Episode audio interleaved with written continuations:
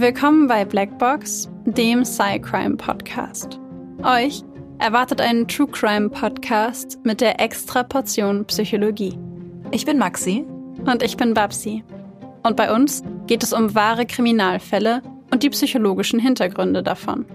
Als studierte Psychologinnen schauen wir uns an, warum psychisch kranke Straftäter tun, was sie tun und was die psychologischen Hintergründe sind, die dahinter stehen. Einige unserer Fälle beinhalten ziemlich viel Gewalt, sowohl physische, psychische als auch mal sexuelle, und sind oft auch sehr detailreich beschrieben. Deswegen empfehlen wir euch, auf euch und eure Emotionen zu achten und sollte es euch zu nahe gehen, den Podcast zu pausieren oder nach vorne zu spulen. Wir haben euch gewarnt. Ab und zu passiert es auch, dass wir in den Folgen lachen oder eine Bemerkung machen. Das ist nie respektlos gemeint, sondern liegt daran, dass wir eben sehr tief in der Materie drinstecken und das Ganze ab und zu mit Humor ein bisschen auflockern. Also bitte nicht falsch verstehen. Babs, ich muss dir was beichten. Ja, was? Ich weiß nicht, ob du es gerade schon gesehen hast, bevor wir angefangen haben. Oh, ich ahne Übles. Aber ich habe vielleicht kurz vor unserer Aufnahme, um zu funktionieren, eine Nase genommen konsumiert. Ich habe konsumiert. Ich, hab, ich, ich, ich bin wieder abgestürzt. Ich hatte einen Rückfall. Es ist. Es ich ist dachte, passiert. du wärst clean. Ich dachte, wir hätten es geschafft. Ich dachte, wir wären durch diese Zeit. Es tut, es tut weh. Ich, ich dachte auch, ich hätte es geschafft. Es tut Aber weh. ich hab's, ich, weißt du, diese, diese Phase hatte ich schon so oft. Ich habe es geschafft und dann wieder nicht. Man hört es auch ein bisschen. Oh, Entschuldigung. Es ist einfach, nee, es, tut, es tut weh. Also auch weil ich immer denke, Maxi, du musst das nicht machen. Du brauchst das nicht. Du kannst, du kannst ohne. Und ich bin so überzeugt von dir und ich ziehe mich da jetzt nicht wieder mit rein. Ich kann das nicht, ich gehe nicht nochmal zur Apotheke. Ich gehe nicht nochmal zur Apotheke. Ich kann das nicht. Weißt du, wenn ich bei der Apotheke bin, da sage ich immer, tue ich immer so, als ob es nicht für mich wäre. Und weil ich dann, weil ich hoffe, dass der Apotheker dann nicht anfängt, mir zu erklären, dass man das nur eine Woche nehmen darf. Möchtest du allen neuen Hörerinnen und Hörern erklären, worüber wir gerade reden? Oh, das ist vielleicht eine gute Idee. Ähm, an alle neuen Hörerinnen und Hörer, die ähm, es noch nicht darüber Bescheid wissen. Ähm, hallo, mein Name ist Maxi und ich bin Nasenspray abhängig. Das ist so traurig. Aber ich bin ganz sagen. stolz auf dich, dass du es endlich sagen kannst. Sagen, Hallo Maxi. Maxi. Ja, danke. Ja, genau. Oh Gott. Okay, also wir sind wieder da, dabei, ja? Wir sind wieder dabei, weil ich ähm, letzte Woche eine Erkältung bekommen habe. Und ähm, wir wissen beide, das ist mein, ähm, mein Trittbrett. Ja, meine Achillesferse in die Sucht und da bin ich jetzt wieder. Wir schaffen das auch zusammen wieder raus. Hm. Ich hoffe. Ich sicher, hoffe. Sicher. Ich hoffe.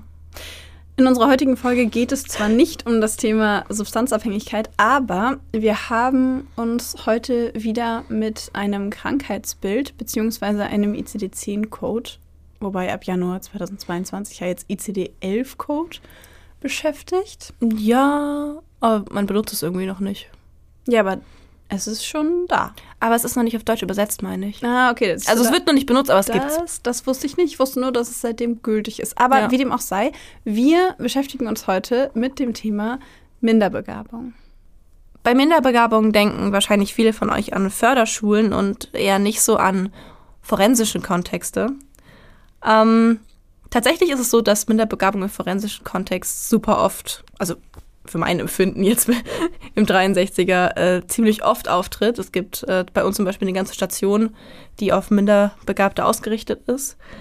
Der Grund, warum oft auch Menschen mit Minderbegabung in der Forensik sind, liegt daran, dass ähm, diese Menschen oft nicht allein durch ähm, ihre kognitive Beeinträchtigung bei der Wahrnehmung und bei der Bewältigung von verschiedenen Situationen verhindert sind, sondern ähm, liegt daran, dass viele von ihnen auch durch Aufenthalte in Heimen oder auch Krankenhäusern, wo sich diese Menschen teilweise ja wirklich auch jahrelang aufhalten, wichtige emotionale Prozesse und Beziehungserfahrungen nicht erleben können.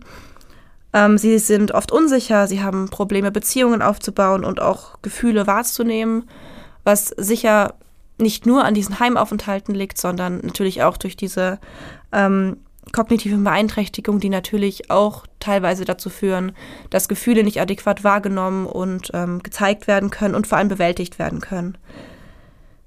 Dadurch kann es natürlich zu aggressiven oder sexuellen Verhaltensauffälligkeiten kommen. Und diese führen, wie wir alle wissen, nicht selten zu einer Unterbringung im Maßregelvollzug. Jetzt ist natürlich, wenn wir über Minderbegabung sprechen, ist ähm, das ganz große Thema dabei Intelligenz. Minderbegabung bedeutet, dass die, die Menschen mit Minderbegabung einen niedrigeren Intelligenzquotienten haben. Da kann man sich so ein bisschen streiten, wie Intelligenz gemessen wird. Da gibt es ja ganz viele verschiedene Tests und ganz viele verschiedene Bereiche, wie Intelligenz gemessen wird und auf welche Bereiche, in welchen Bereichen man irgendwie auf verschiedene Art und Weise intelligent sein kann. Wir möchten diese Folge auf jeden Fall ein bisschen damit starten, dass wir mal so ein bisschen allgemein auf Intelligenzverteilung in der Welt so gucken. Die durchschnittliche Intelligenz in Deutschland liegt übrigens bei 100. Ähm, alles zwischen 85 und 115 gilt für Deutschland als durchschnittlich. Das heißt, äh, herzlichen Glückwunsch, wenn ihr bei 116 seid, dann seid ihr überdurchschnittlich intelligent. Hast du schon mal einen Test gemacht? Ja. Also zwangsläufig, du hast auch schon mal einen Test gemacht. Ja, hab wir ich. haben, als wir in die Uni gekommen sind, beide einen Test machen müssen. Ach echt? Alle Bewerber mussten einen Intelligenztest machen. Haben wir eine Antwort darauf? Haben wir den, den IQ bekommen? Äh, wir, ich glaube war? ja. Ich kann mich daran nicht mehr erinnern. Ich weiß nicht, ob wir den Dings bekommen haben. Ich weiß aber, dass ich danach auch noch mal einen gemacht habe. Ja, ich habe danach mal in der Klinik einen gemacht, aber halt so für mich nur. Der war nicht irgendwie offizielles, sondern ich habe Testdiagnostik gemacht und habe dann diesen einen Wisch, bevor ich ihn ausgewertet habe, selbst ausgefüllt, ja. damit ich nicht die Antworten weiß, weil sonst wäre es ja, ähm, ja, sonst, ja, sonst wäre ich ja hier Albert Einstein intelligent. Wobei der IQ-Test eigentlich so ausgelegt ist, dass man ihn ähm, beim zweiten Mal genauso, also dass das Ergebnis gleich bleibt. Egal wie oft du ihn ausfüllst. Ja, ja, aber das war so ein, das war so ein, ähm, es gibt so verschiedene Arten ja. Mhm. Und es war so ein Schnelltest, wo du so ähm, ah, okay. Matrizen vervollständigen musstest und so okay. Logik. Also es ging auf ähm, logische Intelligenz und da dachte ich auch, ich bin richtig schlecht, aber es ging. Es ging. Hm. Also du hast es ja gerade schon angesprochen. Ähm, es gibt, du hast gerade gesagt, logische Intelligenz. Es gibt ganz viele Unterstufen von, von Intelligenz. Ähm, das Wort Intelligenz kommt übrigens aus dem Lateinischen von intelligere, was verstehen, erkennen oder auch einsehen bedeutet. Und es gibt unterschiedliche, also die, die allgemeine Definition von Intelligenz ist quasi im Grunde eigentlich ein gesellschaftlich konstruiertes Konstrukt oder Konzept, das man von Kultur zu Kultur unterscheidet. Intelligenz selber ähm, ja als konkreten Gegenstand bezeichnen zu wollen, ist, als würde man äh, damit versuchen, ein reales Objekt zu behandeln. Und Intelligenz ist ja nichts, was man anfassen kann sondern eine sehr abstrakte, abstrakte Vorstellung von Fähigkeiten.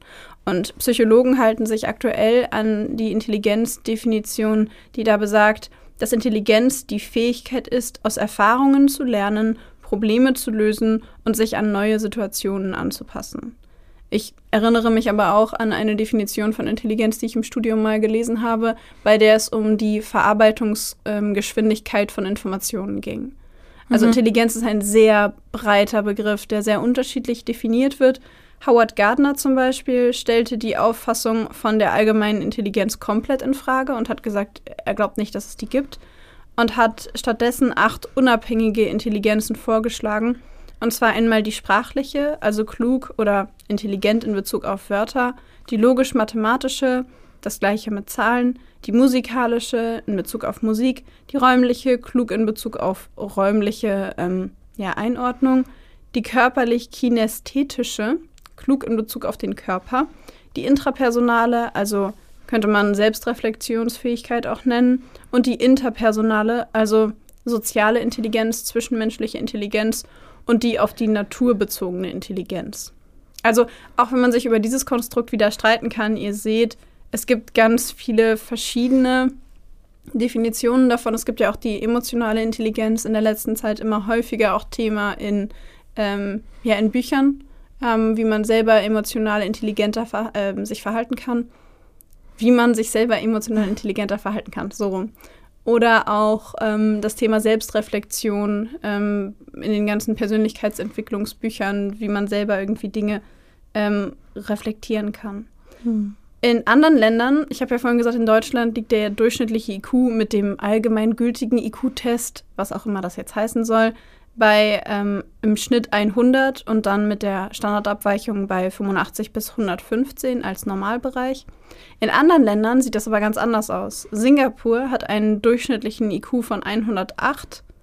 Ähm, wir sind mit Deutschland auf Platz 15, zusammen mit Belgien, Österreich und Neuseeland.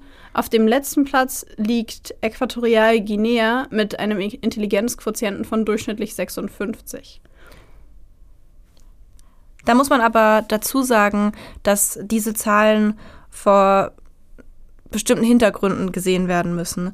Ähm, die Länder mit den niedrigsten durchschnittlichen IQ-Werten sind, wie du gerade schon gesagt hast, Äquatorialguinea, Kamerun, Mosambik und Gabun.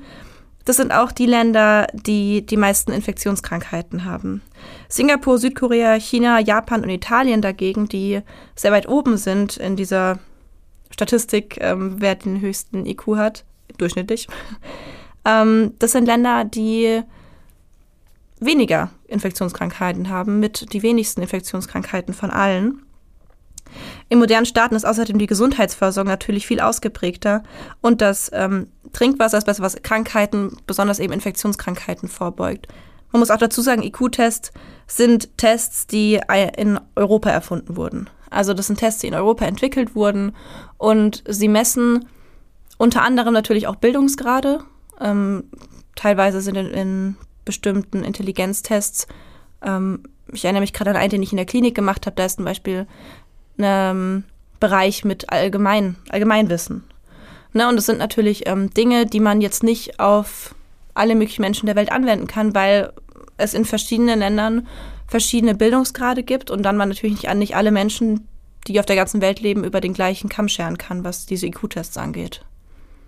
Geprägt wurde der Begriff übrigens von William Stern, der als erster das, ähm, ja, das Konstrukt Intelligenz quasi erwähnt hat und selbst damals aber schon festgestellt hat, dass es ein kulturabhängiger Begriff ist. Also, dass man beispielsweise die Intelligenz von, nehmen wir mal Chinesen, nicht mit der Intelligenz der Deutschen vergleichen kann.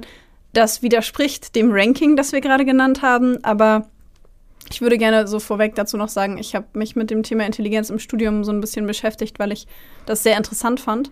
Und ähm, auch weil ja ganz viel, also was ich so mitbekommen habe, dass Leute gesagt haben, ja, ich bin sehr intelligent, denn mein IQ ist da und da mhm. und der ist weniger intelligent, denn mein IQ ist, der ist, das IQ ist so und so. Und am Ende des Tages heißt das aber nicht unbedingt was. Und ich fand das einfach sehr interessant, weil wir auch in der Gesellschaft ja immer wieder über Intelligenz sprechen und das aber gar kein so eindeutiges Konstrukt ist und wir mit Intelligenz auch gefühlt diese eine Sache verbinden, die da bedeutet, Informationen schnell verarbeiten können.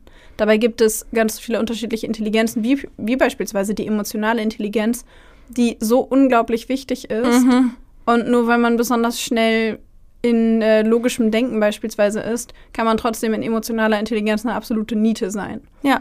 Und ähm, nur für diejenigen, weil ich habe ein paar Leute getroffen, die sich von dem Intelligenzbegriff haben verunsichern lassen.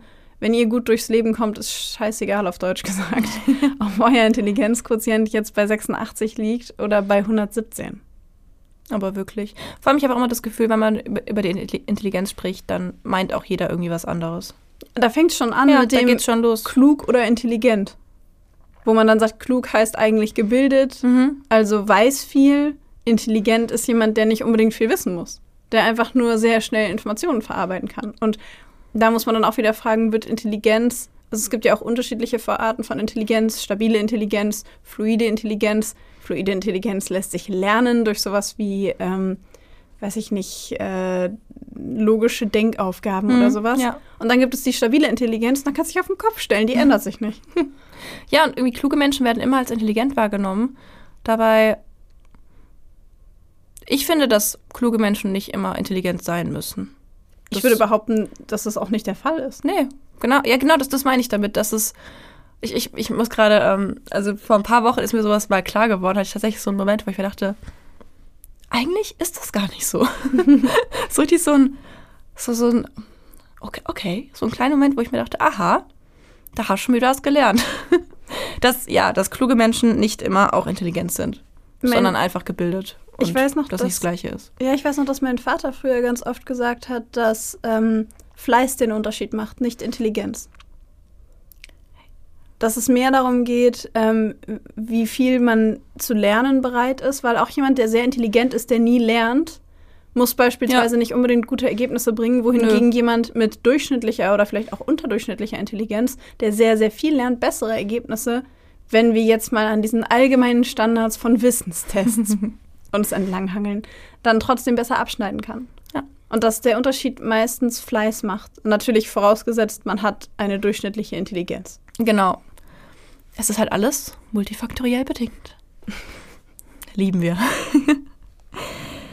Natürlich sagen wir jetzt, okay, diese ganzen IQ-Werte, es ist alles Interpretationssache, es ist nicht immer so das, was es scheint. Aber trotzdem müssen wir uns ja an irgendwas festhalten und an irgendwas unsere Diagnosekriterien festmachen. Und da kommt natürlich, wir kennen ihn alle, wir lieben ihn alle, der ICD-10 ins Spiel. Wir lieben ihn alle. Der gute ICD-10, da kommt Der, der gute wieder. alte ICD-10, der Setz uns sagt, dich. was was ist. Der uns einfach hilft, Sachen in den Schubladen zu stecken, sagen wir es mal so. Maxim. Die Diagnosekriterien der Intelligenzminderung sind Einschränkung der intellektuellen Fähigkeiten, das bedeutet ein IQ von weniger als 70, Einschränkung adaptiven Verhalten, sowas wie reduzierte soziale und praktische Fähigkeiten und ganz wichtig, das muss vor dem 18. Lebensjahr auftreten. Menschen mit einer leichten Intelligenzminderung können im Alter von 18 bis 19 Jahren das Niveau eines Grundschulabschlusses erreichen und sind auch ähm, in der Lage, ein, eine Ausbildung zu machen, einen Job zu erlernen und da in ähm, gewissen Bereichen auch zu arbeiten und auch ein selbstständiges Leben führen zu können. Dann gibt es die F71, das ist eine mittelgradige Intelligenzminderung. Da sind wir bei einem IQ von 50 bis 30, 35. Da beträgt das Intelligenzalter des erwachsenen Menschen sechs bis neun Jahre. Menschen mit einer mittelgradigen Intelligenzminderung finden oft Möglichkeiten der Förderung in sogenannten Förderschulen, auch für geistig Behinderte.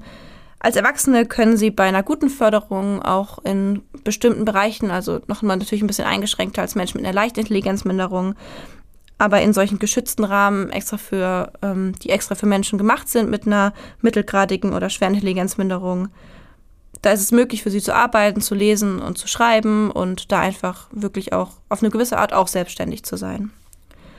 Die F72 ist die schwere Intelligenzminderung, da sind wir bei 34 bis 20. Das ist ein Intelligenzalter von drei bis unter sechs Jahren. Menschen, die dazu gehören, können nicht lesen oder schreiben lernen. Sie sind auch nicht schulbildungsfähig auch für sie gibt es die Möglichkeit, in eine Förderschule zu gehen und ähm, da, ich weiß nicht, irgendwie schwer, man sagt, lebenspraktisch bildbar oder lebenspraktisch gebildet zu werden. Es ist möglich, dass sie eine gewisse Art von Selbstständigkeit erlangen. Man muss man sich natürlich fragen, in welchem Rahmen das möglich ist. Und sie brauchen aber trotzdem eine dauernde Unterstützung. So, und dann sind wir schon beim letzten F73, sind wir mit der schwersten Intelligenzminderung. Das ist ein IQ von unter 20 und da liegt das maximal erreichbare Intelligenzalter dieser Menschen bei unter drei Jahre. Das bedeutet, dass ihre Beweglichkeit, ihr Sprachvermögen und auch die Kontinenz, also ähm, eben Halten von Exkrementen und Ausscheidungen, ähm, hochgradig eingeschränkt sind. Und das sind auch dann Menschen, die in diesen Heimen leben müssen und dann auch wirklich es nicht möglich ist, sie in irgendeiner Weise, dass sie in irgendeiner Weise selbstständig sind oder arbeiten können. Genau. Jetzt habe ich lang geredet. Tatsächlich ist es so, dass Menschen mit einer Intelligenzminderung, völlig egal welchen Schweregrades, ähm, eine erhöhte Vulnerabilität, also eine erhöhte Anfälligkeit für, so, so, für sowohl somatische als auch für psychische Störungen und Erkrankungen zeigen. Und damit würde ich sagen, gehen wir direkt zu unseren Fällen heute. Wir haben heute nämlich zwei Fälle dabei die natürlich beide zum Thema Intelligenzminderung passen. Es sind beides Fälle, zu denen wir leider nicht ganz so viel Infos gefunden haben, deswegen und die auch deswegen natürlich entsprechend ein bisschen kürzer sind. Unter anderem möchte ich auch direkt sagen, wurden auch äh, zwischendurch die Namen auch mal geändert, einfach zum Schutz der Person, weil das eben auch in den Artikeln gemacht wurde, die wir dazu gefunden haben. Weil so wenig Infos da waren, haben wir entschieden, zwei Fälle zu machen, dass wir trotzdem hier unser zumindest einen Mini-Standard an Falllänge und an Fallinfo haben. Magst du mit deinem Fall anfangen? Das kann ich gerne machen.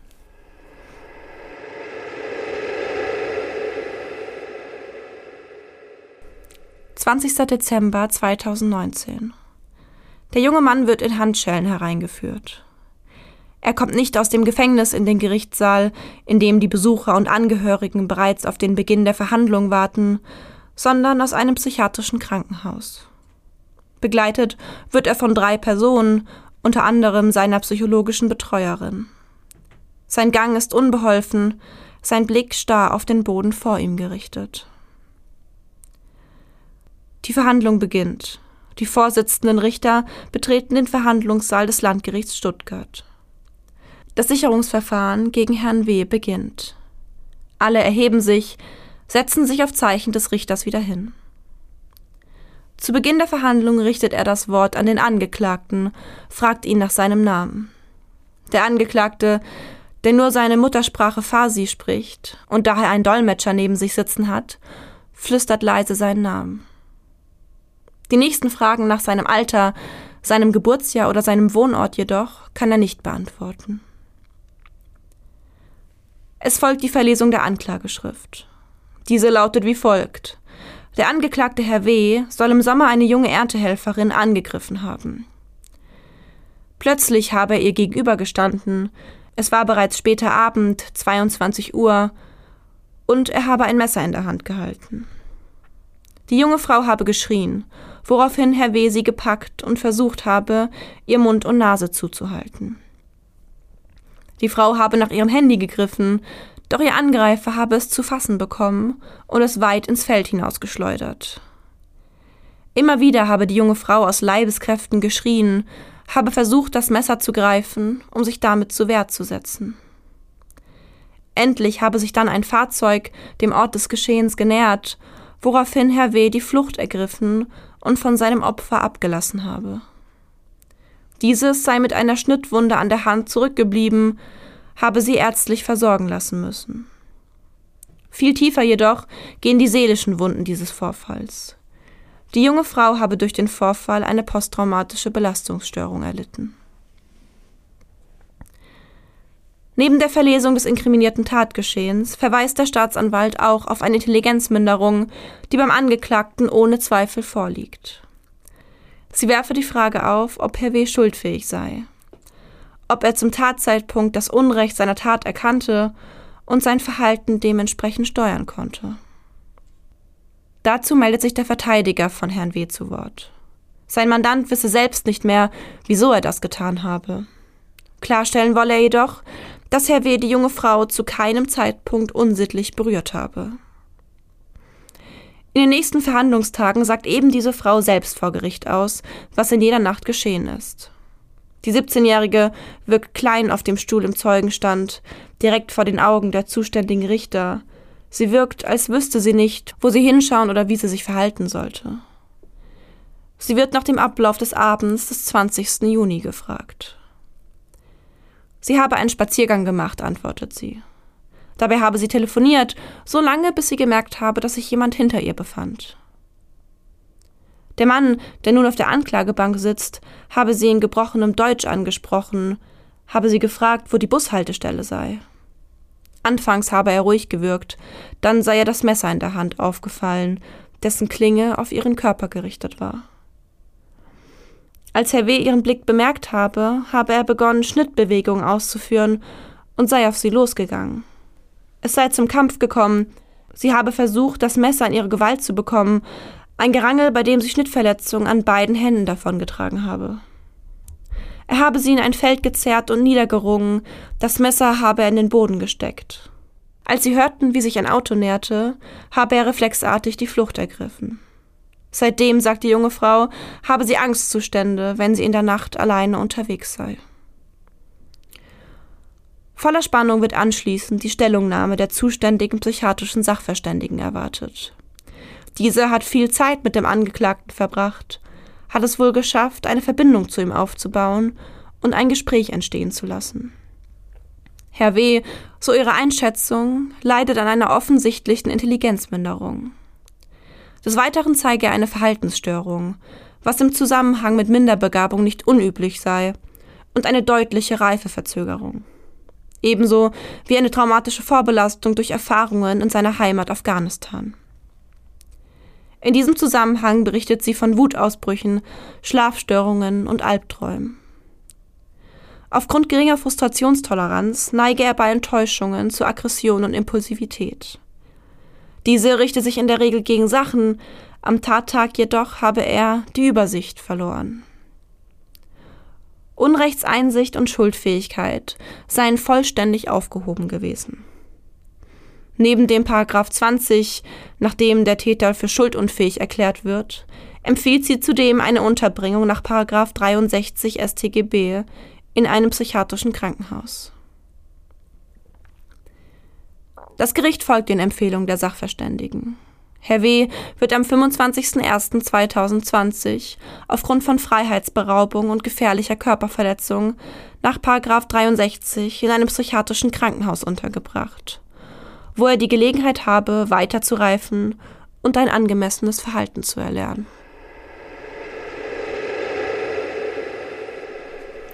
Ich finde so Angriffe auf Frauen im Dunkeln immer so eine ganz. Hm. Ich kriege immer so ein leichtes Kribbeln in der Magengegend, wenn ich das höre. Man kennt es ja irgendwie von sich selbst, wenn man so äh, nachts irgendwie unterwegs ist und irgendwie telefoniert und auch am Handy ist. Und ich kenne es von mir, dass ich bei jedem möglichen, bei Schritten hinter mir dann irgendwann mich immer umdrehe, um zu checken, wer da ist und wie nah die Person ist. Und es ist einfach dann ich finde es auch irgendwie immer, ich, ich muss immer dran denken, wenn ich sowas lese. Und muss auch in den Situationen, wo ich dann drin bin, immer daran denken, dass das sowas auch, passiert. Das ist das Schlimmste, finde ich. Ja, ich, also ich habe da neulich ein Gespräch mit meiner Cousine drüber gehabt, weil ähm, ich immer telefoniere, wenn ich im Dunkeln irgendwo lang gehe. Mhm. Weil ich mir einbilde, sicherer zu sein, weil niemand jemanden angreift, der telefoniert. Same. Ich mach's auch. Und daraufhin meinte sie zu mir, darüber habe ich noch nie nachgedacht, dass man das nicht machen soll, weil man damit der anderen Person den Eindruck vermittelt, man sei unwachsam und unaufmerksam. Hm. Dass man dann quasi leichtere Beute ist, weil man ja telefoniert. Aber das wird ja jemand mitbekommen. Also der, ja, die Person am Telefon wird ja hören, wenn was passiert. Stimmt, aber die weiß vielleicht gar nicht, wo du gerade bist und kann dir gar nicht so schnell helfen, wie du dir selber helfen könntest, wenn du aufmerksam wärst. Hm. Du könntest, ja. Also, äh, ich ja. habe das neulich auch, ich habe die Diskussion noch zum ersten Mal gehabt. Ähm, und habe da vorher auch nicht drüber nachgedacht, weil ich telefoniere immer, wenn ich alleine im Dunkeln ich mach unterwegs das, Ich mache es nicht immer, ich mache es auch wirklich arg oft, vor allem wenn ich mich unsicher fühle. Ich mache das immer. Also fast immer. Weil ich, äh, keine Ahnung, ist schon, schon krass, ne? Also ich meine, das ist nochmal ein ganz anderes Thema, aber es ist schon krass, dass wir als Frauen auf der Straße im Dunkeln telefonieren. Aber okay. Ähm, ich, ich, ja, ich muss auch mal an solche Fälle denken in so einem Moment keine Ahnung, aber auch wie mutig sie ist, dass sie sich so krass dagegen wehrt und dass sie in die Klinge greift und so und sich mhm. so zur Wehr setzt. Und sie hat, also ich habe da verschiedene Infos zu gefunden, ähm, aber sie hat wohl auch zwischenzeitlich das Messer sogar gehabt. Also sie hat es sogar geschafft, das Messer an sich zu nehmen und er hat es halt wieder weggerissen. Oh ähm, aber ja, das, es, es hat sogar, sie hat sogar kurzzeitig, hat sie das Messer sogar bekommen. Krass. Vor allem 17 Jahre. Das ist halt ja, super jung. Was ich so krass finde, ist, was ähm, Intelligenzminderung alles so macht. Also dieses Unrechtseinsehen, ist das richtig? Darf ich das mhm. gerade? Darf ich ja. das nicht? Und diese Überforderung mit der Umwelt und dann Entscheidungen treffen oder Dinge tun. Und das finde ich total verrückt, weil mir natürlich die Frage kommt, was hatte er denn vor mit ihr? Ja. Und da er nicht, ähm, nicht verurteilt wurde für eine versuchte Vergewaltigung oder sowas und die Gutachterin meint, er hätte Aggressionsprobleme, frage ich mich, was, was war der Plan? Also gab es einen Plan oder ja, war das einfach ja. eine Reaktion? Weiß ich nicht. Also das, das Mädchen, das äh, Opfer, hat gemeint, ähm, dass sie sich sicher ist, wenn das Auto nicht gekommen wäre, hätte er sie getötet. Sie, sie denkt, dass er sie töten wollte. Er hat sich ja dazu nie geäußert, auch bei der Gutachterin nicht. Und es ist, das Motiv ist bis heute unklar. Aber sie sagt, sie ist sich ganz sicher, dass er sie getötet hätte. Sie, das mit der sexuelle Aspekte waren nicht in, in Diskussion in diesem, in, in, diesem, in diesem, in dieser Verhandlung, wie ich das verstanden habe, aber sie war sich sicher, sie wäre gestorben. Ich krieg richtig Gänsehaut bei der Vorstellung. Stell dir mal vor, du lebst dein Leben weiter und jeden Tag deines Lebens weißt du, dass du nicht hier wärst, wenn nicht in irgendeinem random Moment irgendwo ein Auto lang gefahren wäre. Ja. So wie absurd. Und er hat sich, also man weiß bis heute, war das eine leichte Intelligenzminderung oder? Dazu habe ich leider nichts gefunden. Es war die ganze Zeit immer nur von Intelligenzminderung und Anpassungsstörung die Rede. Okay. Ähm, ich meine aber, er hat in einem, ähm, er hat in so einer, ähm, in so einer Werkstatt, Mhm. ähm, so eine ähm, Werkstatt für, ich meine auch für geistig behinderte Menschen hat er, glaube ich, gearbeitet. Das heißt, er müsste vielleicht so im mittelgradig Mhm. maximal sein. Ähm, und er hat ja auch, also er hat auch im Heim gelebt und er hat ja auch früher schon, also diese Aggressionsprobleme waren ja schon bekannt wohl Mhm. und haben sich aber immer gegen Sachen gerichtet. Das heißt, er hat das bis dahin ja irgendwie schon noch kanalisieren können. Ja. Nur irgendwie an diesem Tag ging es von Objekten auf Menschen über. Ich weiß auch nicht. Hm. Hm, na gut. Vielleicht können wir uns hier später nochmal darüber unterhalten, wie Intelligenzminderung solche Sachen beeinflusst. Möchtest du uns jetzt deinen Fall vorlesen? Mein Fall ist tatsächlich noch kürzer als deiner, weil ich äh, leider nicht so viel dazu gefunden habe.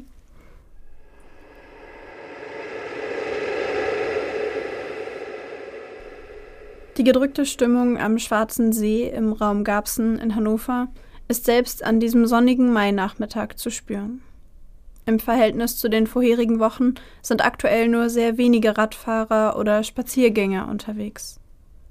Die tiefstehenden Bäume rund um das glitzernde Wasser des großen Sees verstecken Teile der sonst so stark frequentierten Wege, die sich verschlungen um die spiegelnde Oberfläche winden. Einen Tag zuvor ist hier eine 31-jährige Joggerin mit einem Messer bedroht und vergewaltigt worden. Der Schock und die Betroffenheit derer, die dort regelmäßig laufen gehen, ist deutlich zu spüren. Die junge Frau wird circa 300 Meter von der Anglerhütte entfernt, völlig unvermittelt von einem Mann mit schwarzer, tief ins Gesicht gezogener Kapuze überrascht. In seiner Hand sieht sie ein Messer blitzen. Er droht ihr und zieht sie in ein nahegelegenes Gebüsch.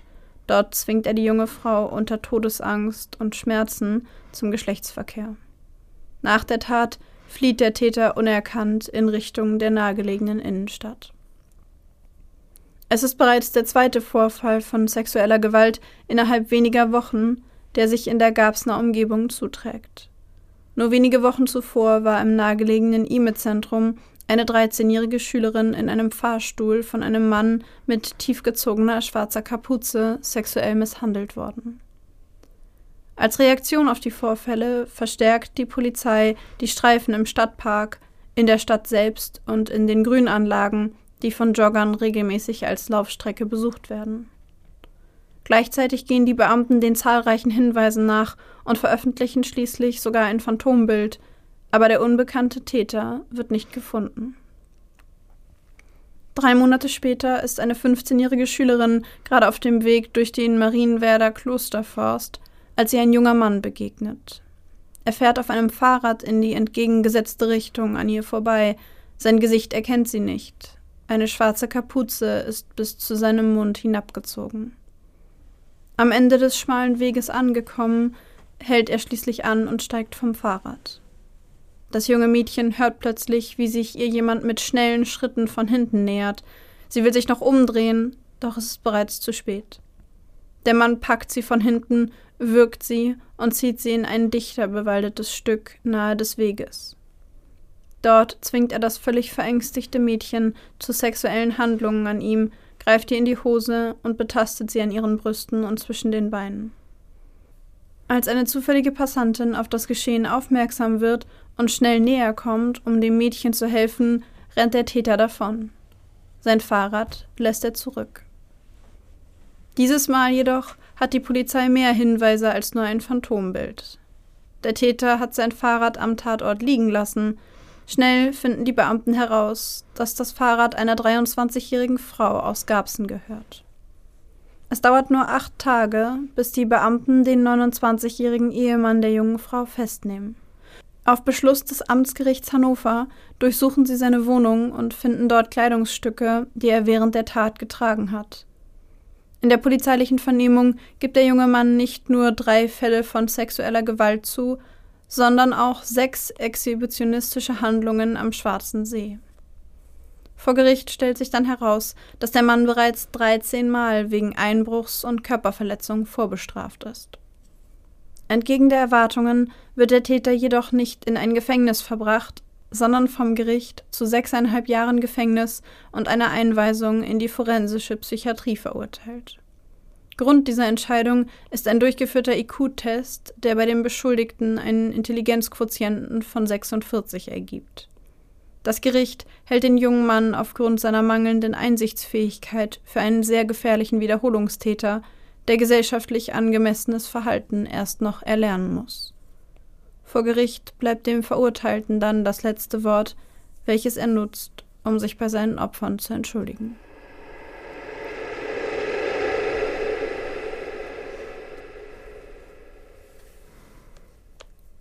Wieder so ein Ding im Dunkeln mit so einem Mann mit Kapuze. Ja, was ist das, was ist das denn? Ich habe irgendwie das Gefühl, dass Intelligenzminderung, also auch bei der Recherche zu der Folge heute, hatte ich das Gefühl, dass Intelligenzminderung häufig in Zusammenhang mit Körperverletzung oder Sexualdelikten ja, steht. Auf jeden Fall. Ich gehe gerade so ein bisschen in den Kopf. Ähm, so, ich habe ja schon gesagt, bei uns, also bei uns zum Beispiel in der Klinik gibt es eine Station, die ähm, auf Intelligenzminderung ausgerichtet ist an sich. Ähm, wird nicht immer komplett beibehalten, aber eigentlich ist es für Intelligenzminderung. Und ähm, wenn ich so drüber nachdenke, sind da schon viele. Es sind viele Brandstiftungen, mhm. viele Körperverletzungen und auch einige Sexualdelikte, ja. Also nicht, dass wir hier ein falsches Bild vermitteln wollen. Ähm, die Diagnose einer Intelligenzminderung bringt per se keine erhöhte Delinquenz oder Wahrscheinlichkeit für Kriminalität mit. Also es gibt zum Beispiel bestimmte Delikte wie Tötung oder Wirtschaftskriminalität, die sind bei intelligenzgeminderten Menschen viel seltener. Ähm, aber es gibt tatsächlich Studien dazu, dass Brandstiftung und Sexualdelikte tendenziell häufiger auftreten. Von äh, Seifert 2015 wurde das postuliert und von Kröber et al. 2010. Was ja auch eigentlich das gleiche ist wie bei den ganzen anderen psychischen Erkrankungen, die wir bisher in diesem Podcast vorgestellt haben.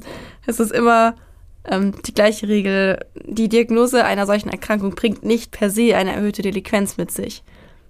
Aber Straftäter, die diese, die diese Erkrankung haben, sind eben häufiger im Bereich Brandstiftung oder Sexualdelikten unterwegs. Das hat unter anderem damit zu tun, dass diese Menschen Defizite im, in ich sag mal, folgerichtigem Denken haben und auch Schwierigkeiten haben, sich von eigenen Interessen zu lösen, beziehungsweise sich davon zu lösen, sich nur mit sich selbst zu beschäftigen, beziehungsweise ich-bezogen zu sein. Also die Welt ähm, als was anderes wahrzunehmen, als dass man selbst der Mittelpunkt ist und sich mm, platt gesagt alles so ein bisschen um einen selbst dreht, weil eben einfach diese Fähigkeit fehlt, Perspektiven zu übernehmen und es mhm. eben zu wechseln. Außerdem treten häufiger affektive Instabilitäten auf, sprich, kann auch einfach sagen, dass sie emotional instabil häufiger sind.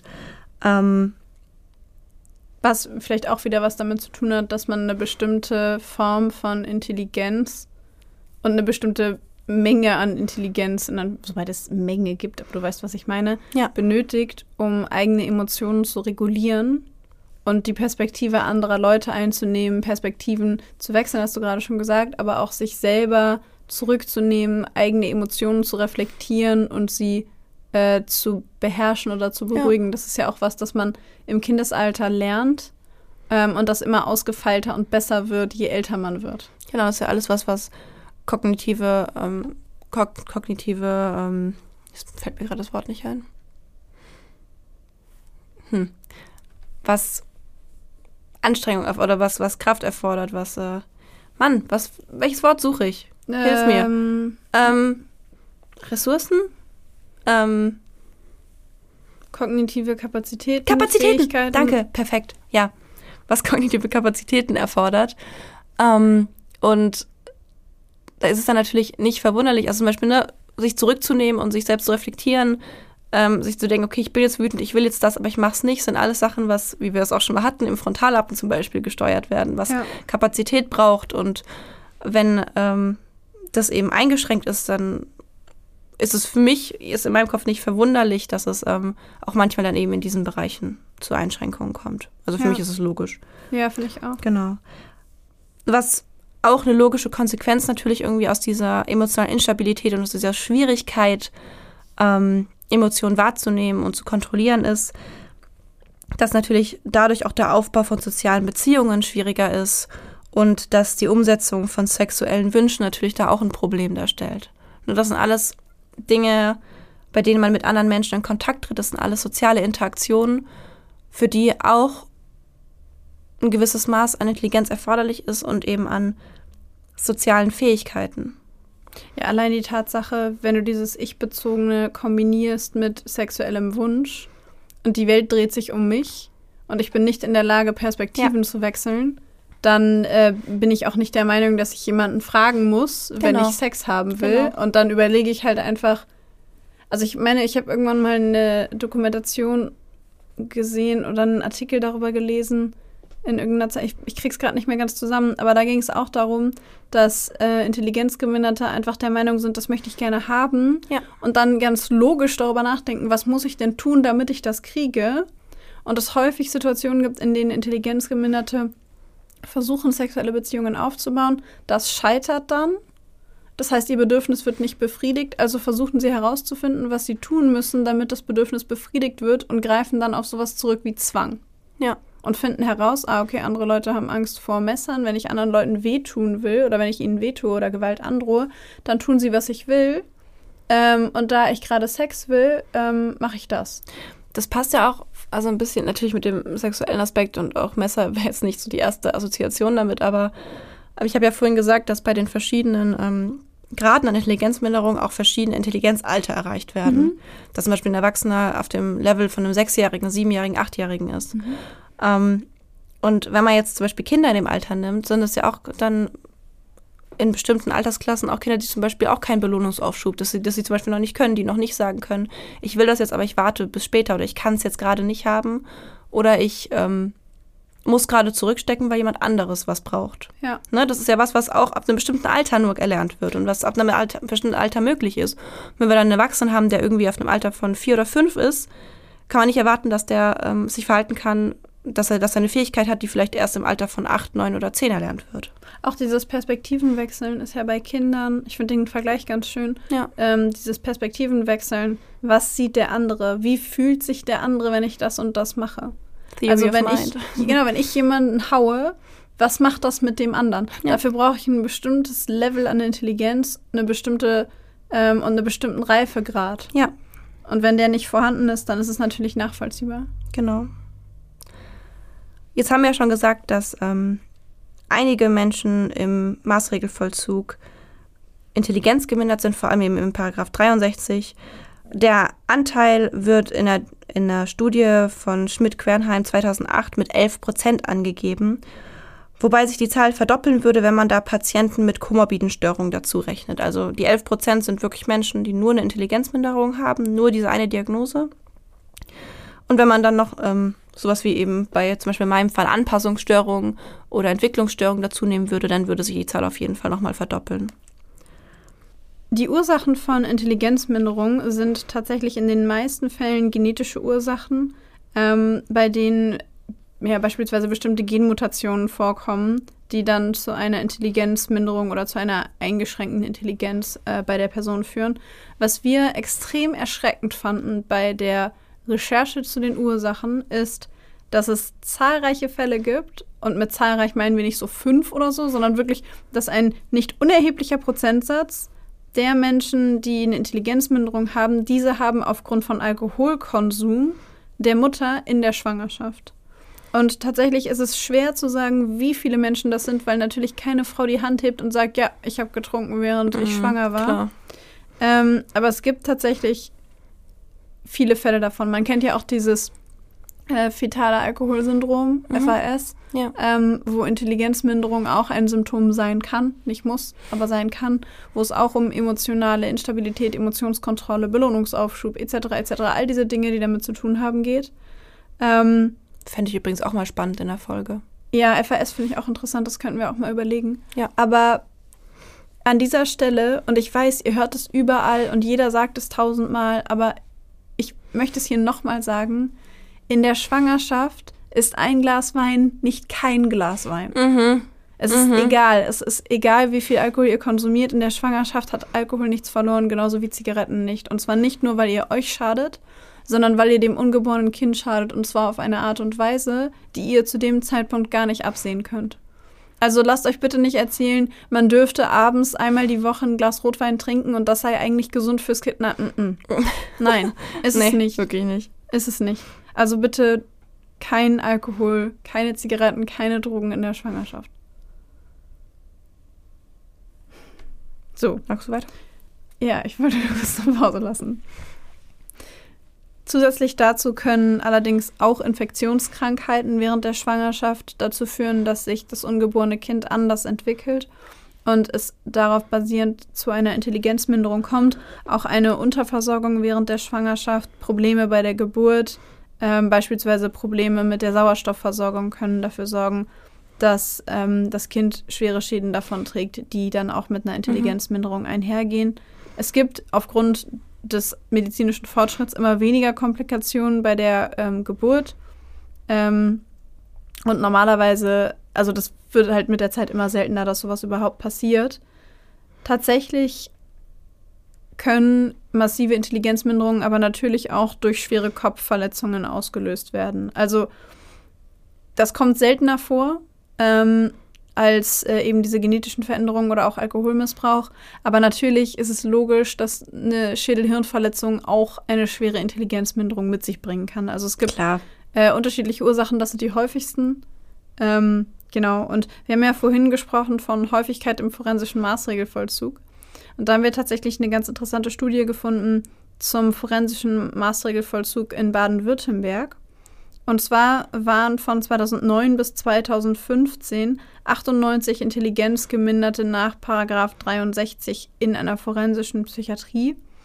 90 davon waren Männer, also 91,8 Prozent, und nur 8 waren Frauen. Und tatsächlich wurden 57 Prozent davon vorher schon mal in einer allgemeinen Psychiatrie behandelt. Und äh, 68 der 98 Intelligenzgeminderten waren das allererste Mal in der forensischen Psychiatrie. Was ich persönlich ganz ähm, interessant fand, war, dass der größte Prozentsatz der intelligenzgeminderten Patienten dort ähm, tatsächlich aus Körperverletzungsdelikten besteht, mit etwa 30 Prozent. Ähm, danach folgt mit ähm, etwa 20 Prozent im Schnitt ein Sexualdelikt gegenüber Minderjährigen und danach kommen Brandstiftung und Sexualdelikte gegen Erwachsene. Alle anderen ähm, Delikte in der forensischen Psychiatrie sind bei Intelligenzgeminderten extrem selten. Genau. Jetzt stellt sich natürlich die Frage, oder zum Beispiel mir stellt sich zumindest dann immer die Frage, wenn jetzt ähm, ein intelligenzgeminderter ähm, Straftäter verurteilt wird und er kommt in den Maßregelvollzug, was macht man denn mit dem? Also, ne, ich meine, ich meine, wir können je nachdem, welcher Intelligenz, welcher Intelligenzminderungsgrad da jetzt ähm, der Fall ist, können wir natürlich keine umfangreiche und anstrengende Psychotherapie oder eben eine, die hohe kognitive Kapazitäten braucht. Mit so einer Psychotherapie kann man dann natürlich nicht kommen. Damit können die nichts anfangen und daraus können die natürlich auch nichts, nichts lernen. Damit können sie nicht arbeiten. Und du kannst den Intelligenzquotienten auch nicht künstlich erhöhen. Ganz genau. Dann also, musst du, ja. Wie, wie therapiert man das? Wie therapiert man das, genau. Es gibt tatsächlich verschiedene, ähm, es gibt Gruppenmanuale, es gibt generell ähm, Therapiemanuale, die kommen hauptsächlich aus der Verhaltenstherapie, ähm, die extra für lernbehinderte und oder geistig behinderte Menschen erstellt wurden. Ähm, da geht es vor allem darum, dass es mehr oder beziehungsweise höhere Therapiefrequenz gibt. Also es werden mehr Termine gemacht anstatt weniger längere. Ähm, diese Termine sollen, sind weniger komplex. Das heißt, wenn ich jetzt zum Beispiel eine Sexualstraftätergruppe habe, da gibt es ein bestimmtes Manual für Normal- und Lernbehinderte. Ähm, die Stunden oder die Inhalte der Lernbehindertengruppe sind tatsächlich sehr viel weniger komplex. Ähm, es wird darauf geachtet und auch immer wieder darauf hingewiesen, dass man kurze Sätze sagen soll. Ähm, man soll möglichst überhaupt gar keine Fachwörter verwenden, sondern kurze und einfache Wörter. Man soll mehr die Menschen mehr aktivieren, man soll Hausaufgaben geben und sie natürlich auch dann in, auf Behandlerseite unterstützen, diese Aufgaben zu machen. Manchmal werden auch so ein bisschen kreative Elemente genommen, dass man ähm, das vielleicht durch ähm, bildnerisches Darstellen oder auch bei uns gab es auch mal musikalisch ähm, irgendwie du, das verarbeitet. Hast du ein Beispiel für so einen simplen Satz in so einer Psychotherapie beispielsweise? Also wie, wie genau die Kommunikation da abläuft? Mm. Ich, ich, ich stelle mir das immer oder ich, ich mache das immer so, dass ich, ich merke, dass ich mit diesen Menschen spreche, nicht in der, nicht, also ich ändere meine Stimme zwar nicht, aber ich spreche mit denen, wie ich mit einem Kind sprechen würde. Also wirklich ganz, auf das ganz Basalste heruntergebrochen. Also mir fällt jetzt nur gerade ein Beispiel ein. Wir haben einen Patienten, der ist, ähm, der ist jetzt neu zu uns gekommen und ähm, da geht es auch um eine Heimverlegung. Und da, genau, bin ich zu ihm hin und musste und habe ihm, wollte ihm sagen, dass jetzt, ähm, es gibt sowas wie Nachteinschluss. Nachts werden manche Patienten eingeschlossen, je nachdem, ähm, ob das nötig ist für Reizabschirmung oder nicht. Ähm, und auch, ob das eben der Standard der Station ist. Bei uns zum Beispiel ist es kein Standard, deswegen wurde der dann auch aufgehoben. Und ähm, ich habe mit diesem Patienten gesprochen und habe ihm erklärt, dass der Nachteinschluss jetzt aufgehoben ist, weil das bei uns nicht gemacht wird, weil es bei ihm auch nicht nötig ist. Und hab, wollte mit ihm so ein bisschen die weiteren Schritte besprechen, damit er einfach nicht ganz verloren bei uns ist, sondern weiß, wie es läuft. Ähm, wir haben insgesamt für eine Viertelstunde geredet, dann habe ich gemerkt, dass es nicht mehr möglich ist, weiterzumachen. Er konnte sich nicht mehr konzentrieren, ist ganz unruhig geworden. Ähm, und ich habe zum Beispiel mh, mm, gesagt, äh, erstmal, ja, sie wurden ja jetzt eingeschlossen, sie haben jetzt nachts waren sie ja eingeschlossen bisher. Und dann sagt er ja. Und dann habe ich gesagt, ähm, das machen wir jetzt nicht mehr, weil hier machen wir das nicht. Also auch ganz deutlich sprechen, ganz auch langsam sprechen. Ähm, finden Sie das gut? Und dann hat er sich natürlich gefreut, meinte, ja, das finde ich gut, ich möchte das nicht mehr. Ja, das ist jetzt auch nicht mehr. Es wäre aber wichtig, dass sie, ist wichtig, dass sie trotzdem schlafen gehen, normal, wann gehen sie schlafen? Also ihn so ein bisschen mit einbeziehen und dann sagt er, um elf gehe ich schlafen, um sieben stehe ich auf, das ist super. So, okay. also ne, wirklich irgendwie aufs Basalste runtergebrochen und gucken, dass man alles sehr deutlich und sehr einfach formuliert. Mhm. Ähm, genau, in diesen Gruppen werden auch Spiele mit einbezogen. Ähm, es kommt natürlich, wie gesagt, darauf an, ob es eine leichte ist oder eine mittelgradige. Ich glaube, ich, meiner Meinung nach braucht man bei einer schweren mit sowas gar nicht anzufangen. Ähm, also, ne, wenn du zum Beispiel jetzt eine Sexualstraftäter hast, eine schwere Intelligenz mit, oh gut, warte mal, bei einer schweren Intelligenzbindung ist ja auch Bewegung und so eingeschränkt. Das ist, da ist es, glaube ich, überhaupt gar nicht, oder ich, ich würde sagen, sag niemals nie, aber zumindest kenne ich da keinen Fall mit einer schweren Intelligenzminderung. Ich kenne zum Beispiel nur einen Patienten mit einer schweren und da kann ich mir das gar nicht vorstellen, dass das überhaupt möglich ist. Ähm, auf jeden Fall, wenn es eine leichte Intelligenzminderung ist, dann können auch solche Dinge benutzt werden wie Problemlösestrategien. Man kann auch bis zu einem gewissen Teil Skills-Training machen, also eben Möglichkeiten, um Anspannung, Strategien, um Anspannung zu reduzieren. Da ist es möglich, da muss man eben auf den individuellen Patienten gucken. Grundsätzlich ist es auch noch wichtig für sie, dass sie reale Erfahrungen machen, dass sie natürliche Konsequenzen erleben. Natürliche Konsequenzen ist sowas mit nicht, ähm, ich mache was Falsches und die Station oder die Pflege oder die Behandler ähm, reglementieren mich, sondern ähm, auch sowas wie, mir fällt gerade irgendwie nur ein Beispiel ein, ein Patient hat zum Beispiel bei einem, bei einem bei unserem Shop auf dem Gelände was, mit, was mitgehen lassen. Und die natürliche Konsequenz war, dass der, Shop halt einfach, was er bei allen macht, wenn da was geklaut wird, was ja auch sonst passiert, dass du entweder eine Abmahnung bekommst oder ein Hausverbot da bekommst.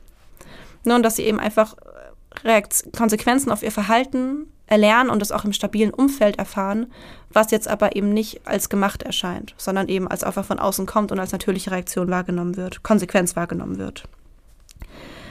Ähm, außerdem ist Ressourcenorientierung ganz wichtig, zu gucken, was funktioniert und vielleicht nicht zu gucken, was funktioniert alles nicht, sondern damit zu arbeiten, was können wir denn noch machen, mit was können wir arbeiten. Ähm, und auch neuropsychologische Trainings, obwohl ich da, muss ich sagen, mich nicht so ganz so auskenne. Das ist bei uns jetzt nicht ganz so drin, aber da kannst du ganz viel zu sagen.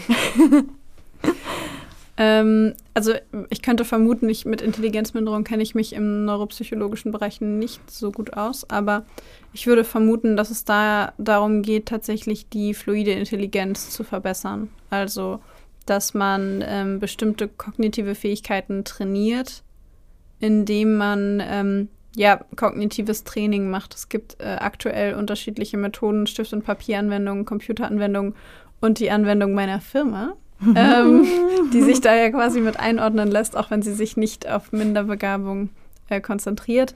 Ähm, aber da geht es im Grunde darum, Aufmerksamkeit, Konzentration, Gedächtnis, ähm, solche Fähigkeiten zu trainieren ähm, und sie quasi besser zu machen. Und äh, man kann das im Grunde vergleichen bei gesunden Menschen. Es gibt ja ganz viele gesunde Menschen, die so Dr. Kawashimas Gehirnjogging machen. Das hatte ich früher auf Nintendo. Man, man kann das, also ich tue mich damit schwer, das damit zu vergleichen, aber zur besseren Verständlichkeit ist es sowas ähnliches wie das. ähm, Genau, nur dass das eine eben, also neuropsychologisches Training ist Therapie und Dr. Kawashimas Gehirnjogging ist eine Freizeitbeschäftigung. Also es tut mir leid, ich bin da ein bisschen judgy, ich weiß das, aber das, da kann ich einfach nicht aus mir raus.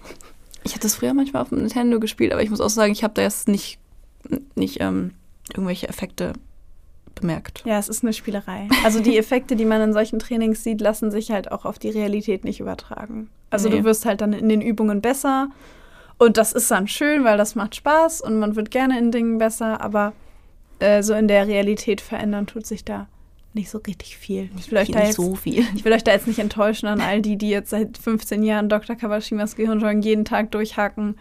Es tut mir leid. Das richtig durchhasseln. Das äh, wird euch im Alltag nicht schlauer machen. Sorry. Sorry. Vor allen Dingen nicht intelligenter, so rum. Ja. Schlauer vielleicht schon. Also man, im Sudoku ist man auf jeden Fall irgendwann besser. Das ja. habe ich gemerkt. Doch, ja, ich habe einen Effekt gemerkt. Ja, natürlich. besser. In dem Ding wirst du besser. Ja. Das habe ich nie bestritten. Ja, In der, aber ich würde nicht behaupten, dass du seitdem auch allgemein im logischen Denken im Alltag besser bist. Nee, logisches Denken ist generell so ein Ding bei mir. Das verstehe ich. Das war bei mir damals auch der Teil, wo ich, wobei nicht stimmt, nicht figurales Denken war bei mir das, wo ich am schlechtesten abgeschnitten habe. So Figuren, so im Kopf, so, also so wie Würfel, so ja. welche Seite. Ja, ja, das, ja. Das, das, das ging ganz gut. Würfel zusammenbauen und dann, wo diese Seite ist. Die leichten bis mittelschweren Sachen davon konnte ich noch. Bei allem, was irgendwie schwer war, war ich raus. Hm. Also das. Ähm, ich glaube auch, ich habe ich hab ja damals, wie ich erzählt, diesen Q-Test, den ich damals mal in der Klinik gemacht habe, war so ein Matrizentest und es war sowas, wo du so Figuren im Kopf drehst. Und ich habe das gemacht und habe da auch, also kann ja sagen durchschnittlich, aber halt im höheren Bereich gehabt und ich habe mich voll gefreut und im Nachhinein war ich so, ja, das hat halt aber auch nur das eine abgefragt, wo du wusstest, dass du das schon kannst. ähm, du weißt auch, dass wenn du da jetzt einen IQ-Test vorgesetzt bekommst, wo du, ähm, wie war, was war das vorhin, logisch-mathematisch? Mhm. Ja, da bist du wahrscheinlich bei ähm, 50. Da bist du überhaupt gar nicht gut, da wirst du nicht im durchschnittlichen Bereich sein. Das, das, das verstehe ich. Also an dieser Stelle nochmal unser Appell an euch. Solltet ihr je einen Intelligenztest gemacht haben, irgendwie im Internet oder so? Die sind generell nicht. Ähm Und der Intelligenztest sollte euch gesagt haben, ihr seid vom Intelligenzquotienten her bei 75, was nicht schlimm wäre. Aber vertraut bitte nicht auf Intelligenztests im Internet oder so. Es gibt da so standardisierte Geschichten in der klinischen Testung. Ähm, und auch die kann man nicht hundertprozentig ernst nehmen, nee. wie ihr nach dieser Folge äh, erleuchtet nun wissen solltet. Genau, die geben irgendwie einen Anhaltspunkt, mit dem man irgendwie in der Klinik arbeitet, aber sonst muss man halt da so viele Sachen noch beachten, die diesen die dieses Ergebnis eigentlich nochmal irgendwie verändern würden. Was ich auch noch äh, sagen möchte, ist, manchmal gibt es ja auch so offizielle Tests, also die man zum Beispiel, wie du sagst, als wir es in der Uni gemacht haben, woran ich mich ehrlich gesagt gar nicht mehr erinnern kann. Das war auch kein offizieller Intelligenz. das war kein offizieller. Nee, nee. Ich weiß, ich habe einmal einen offiziellen gemacht, ich weiß bis heute nicht, was da rausgekommen ist. Oder vielleicht weiß ich es und habe es verdrängt. Ähm, aber auf jeden Fall, da werden ja verschiedene Bereiche der Intelligenz abgefragt. Da hast du dann auch mal Rechenaufgaben, dann hast du dieses räumliche und mhm. verschiedene. Und wenn ihr sowas macht, guckt euch die Ergebnisse an, lasst euch vielleicht auch am besten noch den Test nochmal dann aushändigen und interpretiert die Ergebnisse richtig. Also, ne, wie gesagt, es gibt verschiedene Bereiche, da ist es vollkommen in Ordnung, ähm, wie ich im logisch-mathematischen äh, räudig zu sein und im ähm, räumlichen aber ganz gut. Ähm, es ist einfach ganz normal, dass man seine Stärken und Schwächen hat und dass es auch in den verschiedenen Intelligenzbereichen so ist. Und lasst euch davon nicht verunsichern, weil am Ende des Tages, was sagt das schon über euch aus? Eben. Und dann macht das einfach wie ich und nehmt was, wo ihr halt kein Mathe braucht. Und dann? das solltest du nicht zu laut sagen. Immerhin hatten wir sehr viel Statistik und du machst Ey. Testung. Ja, das stimmt. Für die Testung reicht's. das kriege ich hin. Ähm, aber ich glaube, ich, glaub, ich habe es auch im Podcast schon mal gesagt. Statistik war einfach ähm, war ein ganz, ganz dünnes Eis für mich. ganz, ganz dünn in der, in der Uni. Es ja. ist einfach nicht mein Gebiet. Das man kann nicht in allem brillant sein. Ebenso, ich, ich muss ja nicht in die Forschung gehen. Werd ja nicht zugezwungen. Also, in diesem Sinne, solltet ihr je einen Intelligenztest machen, lasst euch nicht verunsichern. Und selbst wenn ihr einen IQ von 85 habt, am Ende des Tages und wenn er bei 50 liegt, am Ende des Tages geht es darum, ob ihr euch gut fühlt, ob ihr mit ähm, euch zurechtkommt, mit eurem Leben zurechtkommt, ob ihr happy seid. Und ähm, ja, solltet ihr jemandem begegnen, der einen niedrigen Intelligenzquotienten hat, vielleicht eine Lernbehinderung, was auch immer, dann äh, bitte seid nicht judgy, bitte seid nicht herablassend und vor allen Dingen äh, nicht trinken während der Schwangerschaft. Auf Genau. jeden Fall. Und eins noch, solltet ihr jemanden als Angehörigen haben oder irgendwie kennen, der eine Intelligenzminderung hat und vielleicht irgendwie als Angehöriger vielleicht dadurch belastet sein oder sich vielleicht allein drum kümmern müssen. Ähm, es ist natürlich, irgendwie ist es natürlich auch irgendwie klar, es weiß irgendwie jeder, aber ich möchte es auch nochmal sagen, es gibt in fast jeder Stadt gibt es Einrichtungen, wo da geholfen wird. Es gibt Pflege, ähm, Pflegeeinrichtungen, die unterstützen, die auch nach Hause kommen. Und es gibt Möglichkeiten zur Förderung und es gibt Möglichkeiten, dass da eure Angehörigen, Freunde, Familie ähm, in den vielen Fällen auch möglich ist, ein selbstbestimmtes Leben zu führen, auch wenn es vielleicht am Anfang nicht so aussieht. Also, in diesem Sinne, seid lieb zueinander. Und, Und- wir sagen Tschüss!